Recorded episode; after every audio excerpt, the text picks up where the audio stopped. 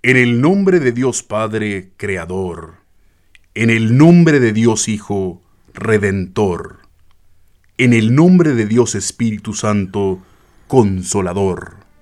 La Hermandad de las consagradas imágenes de Jesús Nazareno y Virgen de Dolores de la Parroquia de la Santa Cruz del Milagro presentan su programa cuaresmal informativo dedicado y consagrado a Jesús Nazareno de Las Tres Potencias. con la misión de cimentar la identidad, difundir su legado y dar a conocer su historia.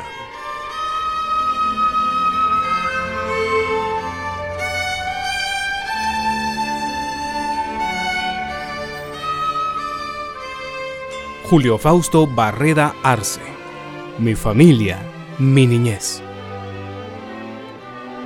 Corría el año 1942 cuando llegué a este mundo un 7 de agosto. Mi madre fue Julia Arce de Barreda, más conocida como Doña Julita. Nació en 1901 y mi padre, don Julio Eugenio Barreda Brand, nació en el año 1905. Contaban mis padres que cuando yo tenía seis meses de nacido, mi madre se enfermó seriamente y mi padre, al no ver mejoría, desesperado, fue a suplicarle a Jesús Nazareno de la parroquia por la salud de mi madre y ponerla en sus manos. A cambio, se comprometía de hacer el adorno de la procesión sin cobrar un solo centavo. Y así lo hizo durante toda su vida. Aprendí mucho de mi padre, quien fue un gran carpintero ebanista. Tuvo mucha experiencia en decoración de andas, no solo en la parroquia. Recuerdo que en Candelaria trabajó adornos por casi 10 años. También recuerdo los grandes nacimientos que hacía en mi casa. Mis primeros recuerdos en la parroquia los tengo desde los 5 años. Yo crecí muy cerca de la parroquia en la llamada Avenida Chinautla, lo que hoy exactamente es la 15 Avenida y séptima calle de la zona 6. Para ese entonces, ya acompañaba a mi abuelo, don José Agustín Barreda Turcios, quien me contaba estar desde que Jesús llega a la parroquia vieja en 1884. A lo lejos recuerdo cuando lo ayudaba a trasladar en seres pequeños de la parroquia a una bodega en la 16 Avenida y Quinta Calle. Recuerdo que era un callejón donde todavía habían muchos árboles. También fue mi abuelo quien me enseñó la doctrina cristiana. Me enseñó a rezar el rosario. Incluso me elaboró una custodia y cáliz en madera porque me gustaba jugar de sacerdote. Esto sería a mis siete u ocho años. Y definitivamente con él empecé mi amor por las procesiones. Mi abuelo, al igual que mi padre, también fue carpintero ebanista. En los años 20 trabajó junto con Erlindo Arevalo, colaborador de la hermandad. La famosa anda tallada de 20 brazos que se puede ver en varias fotos de la época. Lamentablemente fue poco el tiempo que pude convivir con mi abuelo, ya que él fallece a los 80 años cuando yo entraba en la etapa de la adolescencia.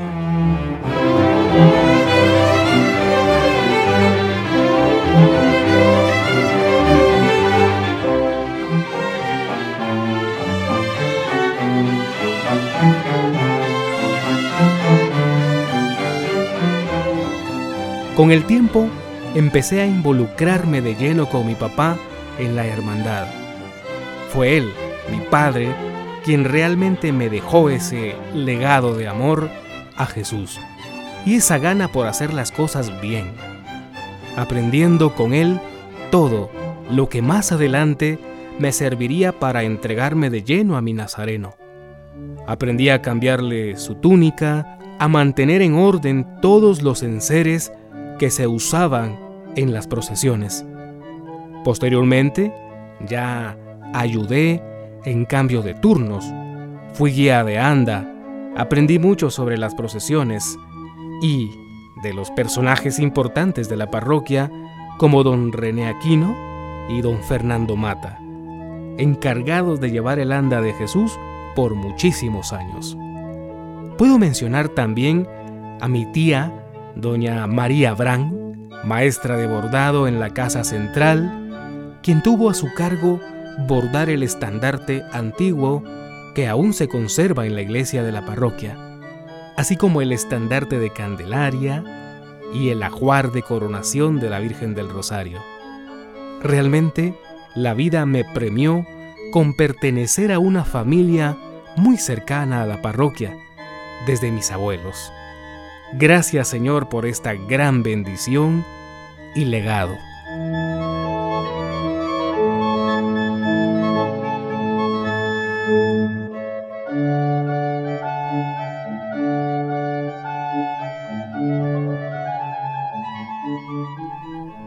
Ya son los inicios de los años 70. Por solicitud de don Jorge Estrada Orantes, en ese entonces presidente del llamado Comité de Pasión, me nombran vicepresidente del comité. A esas alturas yo ya había aprendido mucho en la hermandad. Recuerdo que la primera solicitud que hice fue cambiar el nombre del comité por asociación, algo que no fue tan fácil pero con la ayuda de don Jorge Estrada Orantes logramos convencer al padre Julio González Ellis, quien accedió a hacer el cambio.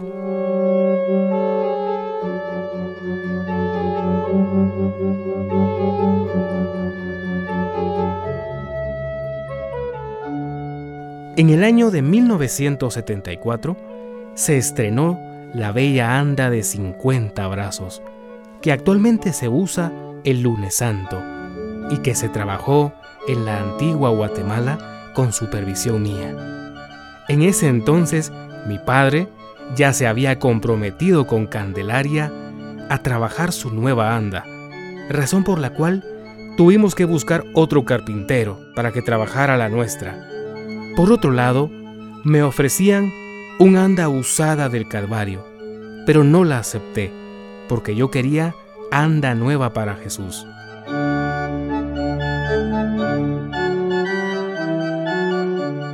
Recuerdo haber hecho el dibujo del anda y una tarde, con acompañamiento de don Guillermo Lira, nos fuimos con ese sencillo papel a la antigua, a buscar un carpintero.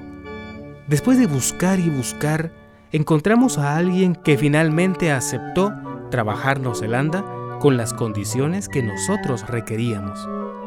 Vale recordar que en Antigua solo se acostumbraba a trabajar las llamadas andas pecho de paloma. Así que con 3.500 quetzales, incluida la madera, cerramos el negocio del anda y cada sábado, quincenalmente, íbamos a la antigua con don Jorge Estrada Orantes a supervisarla. Se hicieron rifas, ventas de comida y donaciones, hasta que logramos juntar el dinero del ANDA. Pasamos algunos meses. Llegó la fecha de la entrega. Un cuarto viernes de cuaresma, me puse en contacto con don Enrique Porres, quien tenía camiones grandes. Le pregunté cuánto nos cobraba por trasladar el anda de la antigua, respondiéndome que era un gran honor servirle a Jesús y que contaba con el camión, chofer y una lona. Hicimos una comisión de la hermandad y fuimos al siguiente día por el anda, regresando sin novedad a las 4 de la tarde. Fue de gran emoción ver cómo se aglomeró la gente en el parque frente a la iglesia. Todos ayudaron a bajarla del camión. Días después, se realizó la bendición, un viernes de dolores, junto con el resto de enseres de la procesión.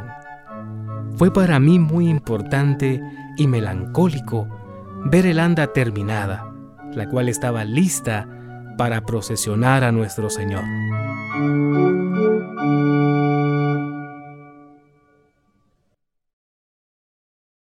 El día 24 de septiembre del 2006, durante la velación de las veneradas imágenes de Jesús Nazareno de las tres potencias, Santísima Virgen de Dolores y San Felipe Neri, se llevó a cabo el concierto Gala Sacra Musical, realizado en la iglesia de la parroquia de la Santa Cruz, dirigido por el maestro director Luis Adolfo Pirir y grabado por el ingeniero Carlos Gamboa.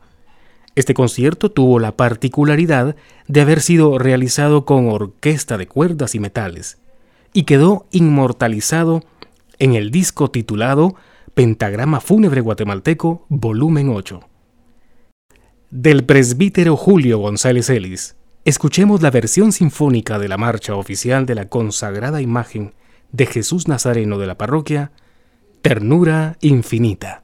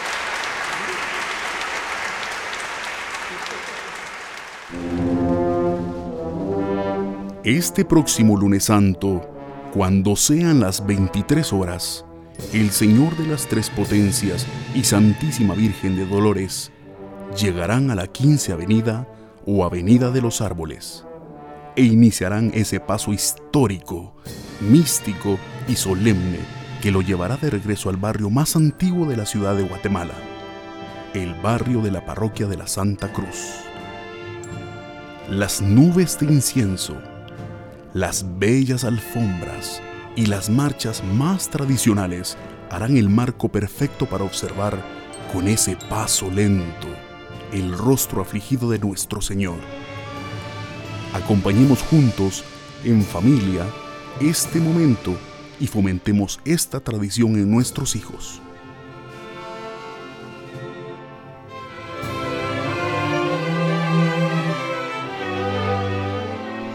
Para hablar de la historia de la Semana Santa quisiera citar un escrito que en la columna Urna del Tiempo publicada en el diario El Imparcial escribiera el poeta nicaragüense León Aguilera a la sociedad guatemalteca. Grave profanación, delito auténtico es pretender encerrar en la lógica el prodigio de cada primavera. Es imposible razonar lo que es todo sentimiento en la Semana Santa. Esto entonces nos coloca en una grave posición, porque al historiar la Semana Santa debemos entender que la historia puede ser general, abarcativa, o puede ser una historia particular, individual, íntima.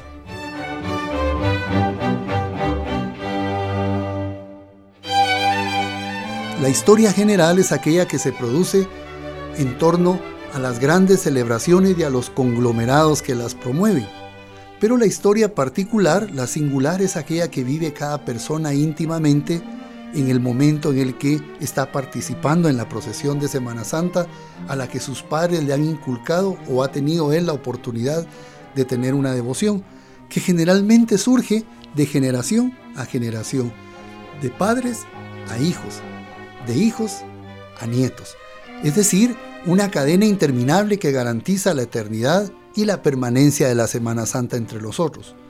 Sin embargo, al tratar de buscar los orígenes de esta Semana Santa, partiendo de la lógica deductiva, como buscando en un tejido muy fino, puesto al revés aquellas puntadas a mano que lo han articulado, revisando la historia a contrapelo, el hilo conductor de aquella Semana Santa en sus orígenes hasta nuestros días va a ser generalmente la celebración del Concilio de Trento.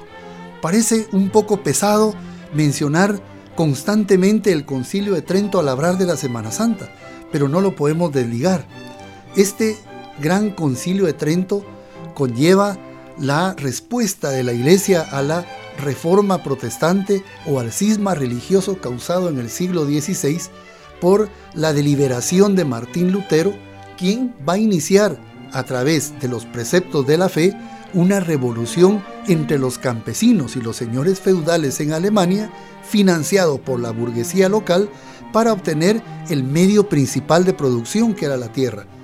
Para los efectos, Martín Lutero, que era un fraile agustino, va a colocar su pensamiento, sus preceptos, sus enunciados y sobre todo aquellos conceptos por los cuales él protestaba en contra de las acciones que él consideraba indebidas en la iglesia en aquel momento, colocando los 95 enunciados en las puertas de la Catedral de Wittenberg.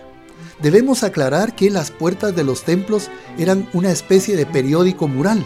Las personas que no tenían la posibilidad de obtener por otro medio las noticias o la información inmediata, acudían al templo en la misa dominical y encontraban en la puerta pegados los avisos y todos aquellos eh, recuerdos importantes que debían ser atendidos con prontitud.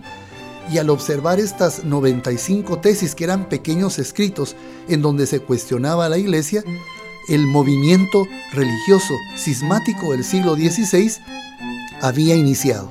Se había despertado en la feligresía el interés del cambio y la vialidad de aquellos preceptos que se presentaban en un momento de opresión y que generó el levantamiento de los campesinos alemanes en contra de los señores feudales, quienes finalmente triunfan, aunque la rebelión campesina fue aplastada posteriormente y sus principales enunciados levantados y enarbolados por Tomás Münzer, el efecto había tenido su primer impacto y la reforma religiosa se había iniciado en el mundo. La Iglesia va a reaccionar a esta acción deliberante de Martín Lutero y va a convocar al Gran Concilio Ecuménico, que es la reunión de los obispos de todo el mundo con el Papa, para contrarrestar este avance que dividía la iglesia, que sin querer hacerlo había generado la necesidad de acelerar una reforma que había sido prevista desde antes y entre esas reformas y en tres etapas que duró el concilio va a promoverse la creación de imágenes para que eh, éstas sean el centro, la fundación, el origen de cofradías penitenciales que bajando de sus altos tronos y saliendo a las calles, convoquen a los devotos para reunificarlos y mantener la unidad de la iglesia.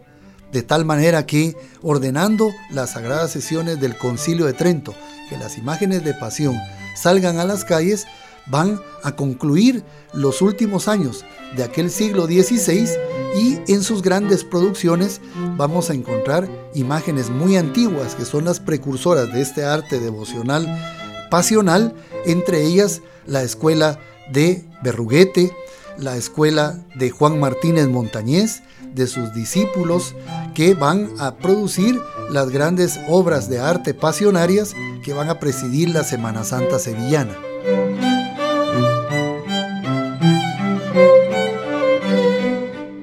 Debemos aclarar que descubierto el nuevo mundo y traídas las costumbres las devociones y la religión del viejo mundo al nuevo mundo, los primeros evangelizadores van a aprovechar las especificidades culturales locales para lograr la incorporación a la nueva fe de estos conversos y sometidos y de esta manera van a identificar todos aquellos eventos que, como parte de los festivales estacionales locales, en los equinoccios y los solsticios que marcan las distintas temporadas, en Guatemala, para el siglo XVI, tenemos noticias muy vagas de la organización de cofradías directamente vinculadas a imágenes que representan la pasión de nuestro Señor, llevando la cruz a cuestas o del Santo Entierro.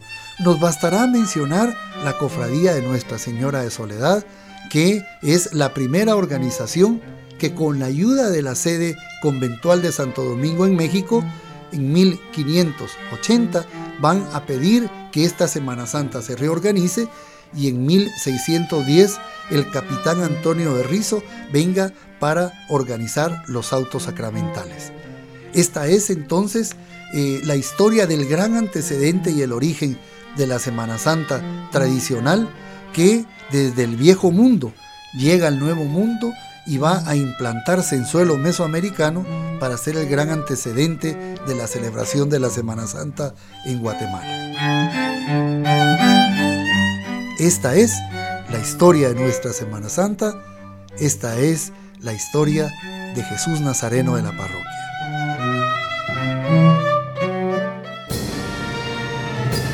Este domingo de Cuaresma tendremos inscripciones para la procesión infantil que se llevará a cabo, como ya es tradición, el cuarto domingo de Cuaresma a partir de las 15 horas. Niños y niñas están invitados a cargar a las réplicas de Jesús de las Tres Potencias y Santísima Virgen de Dolores.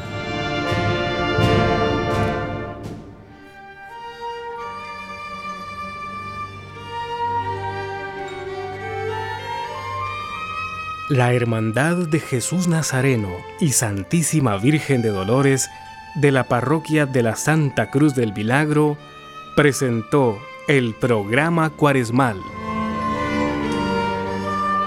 Las tres potencias. La identidad. El legado. La historia.